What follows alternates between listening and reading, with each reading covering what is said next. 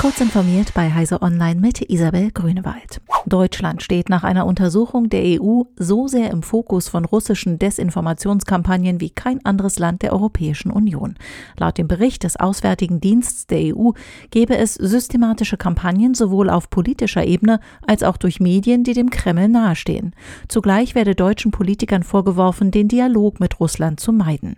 Der Kreml schaffe von Deutschland ein geistiges Bild, in dem es in einem Chor irrationaler Russophobie einige wenige vernünftige Stimmen gebe, heißt es in dem Bericht. Als Beleg seien seit 2015 in der EU-Datenbank EU versus Disinfo mehr als 700 Fälle zur Bundesrepublik gesammelt worden. Weltweit wurden im vergangenen Jahr 3,18 Millionen Autos mit elektrischem Antrieb zugelassen. Das sind nach Angaben des Zentrums für Sonnenenergie und Wasserstoffforschung Baden-Württemberg 38 Prozent mehr als 2019.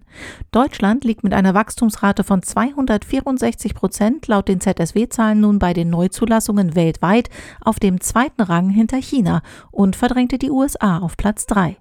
Unter den neu zugelassenen E-Autos belegt Tesla weiterhin den ersten Platz, gefolgt von Volkswagen.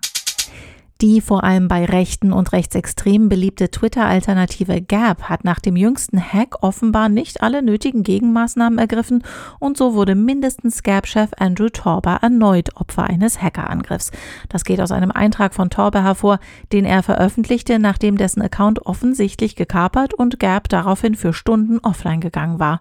Beobachter weisen darauf hin, dass der ursprüngliche Hack noch größer gewesen sein könnte als bislang bekannt. Apple hat ein neues prominentes Gesicht für TV Plus verpflichtet. Die pakistanische Friedensnobelpreisträgerin von 2014, Malala Yousafzai, und die Streaming-Sparte von Apple gehen eine mehrjährige Partnerschaft ein. Dabei geht es nicht nur um Moderation oder Auftritte der 23-Jährigen in einzelnen Sendungen. Stattdessen soll Malala mit ihrer Produktionsfirma Extracurricular für Apple TV Plus an der Schaffung von Dramen, Komödien, Dokumentationen, Animationen und Kinderserien arbeiten. Diese und weitere aktuelle Nachrichten finden Sie ausführlich auf heise.de.